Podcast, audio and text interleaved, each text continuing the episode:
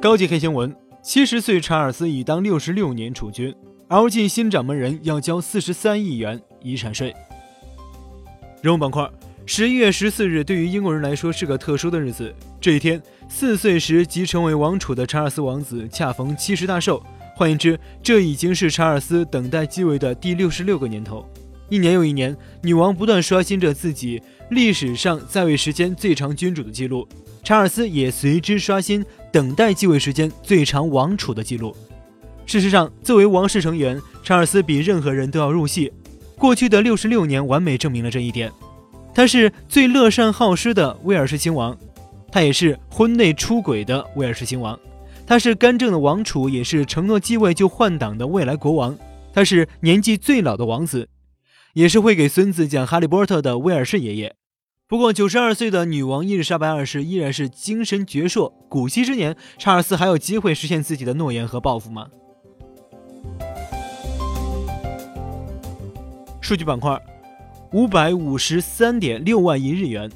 日本央行数据显示，截止十一月十三日，日本央行总资产增加至五百五十三点六万亿日元，约合四点八六万亿美元，高于今年早些时候公布的四到六月日本名义 GDP 年化规模。五百五十二点八万亿日元，这是日本首次出现这种情况，也是 G7 国家中的第一例，是仅次于瑞士国家银行的全球第二例。一百三十八亿美元。美国国际教育部最新报告显示，二零一七至二零一八年度来自中国的留学生数量再创新高，为三十六万三千三百一十四人次，占据美国所有留学生的百分之三十三点二，并贡献了超一百三十八亿美元。成为当之无愧的金主，四十三亿元。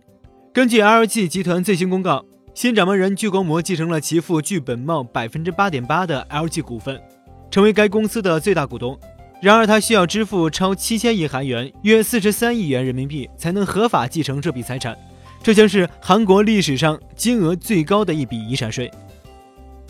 七十五亿美元。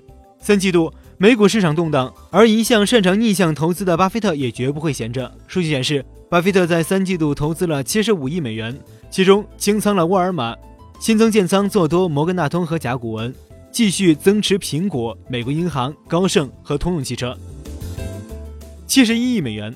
摩根斯丹利最新发布的报告显示，二零一六年加密货币基金仅四十五只，今年估计已增至二百二十只。而这些加密货币基金管理的资产价值也从二零一七年一月初的六点七五亿美元飙升至目前的七十一亿美元。图片板块在经过十四个月由二百三十多个城市参加的选拔后，十一月十三日，亚马逊宣布将纽约市皇后区的长岛市和北弗吉尼亚州的艾林顿水晶城共同设立公司第二总部。两地将均分此前亚马逊承诺的五十亿美元投资，以及五万个高薪就业岗位机会。当地时间十三日，一颗十九克拉左右的罕见粉钻在瑞士日内瓦的佳士得拍卖会上以四千四百万美元成交，创下粉钻每克拉单价最高的拍卖记录。在佳士得二百五十年的拍卖史上，十克拉以上的艳彩级粉钻只有四颗。全球最寸土寸金的购物街是哪里？香港铜锣湾。根据地产经纪高伟环球今年的商铺租金排名，铜锣湾的罗素街重回榜首。以每平方英尺两千六百七十一美元的租金价格，将纽约第五大道踢到第二。声音板块，法国总统马克龙。当我们说我们的利益优先，其他都不重要的时候，我们抹去了一个国家最珍贵的东西，一个赋予国家生命、让国家伟大的东西——道德观。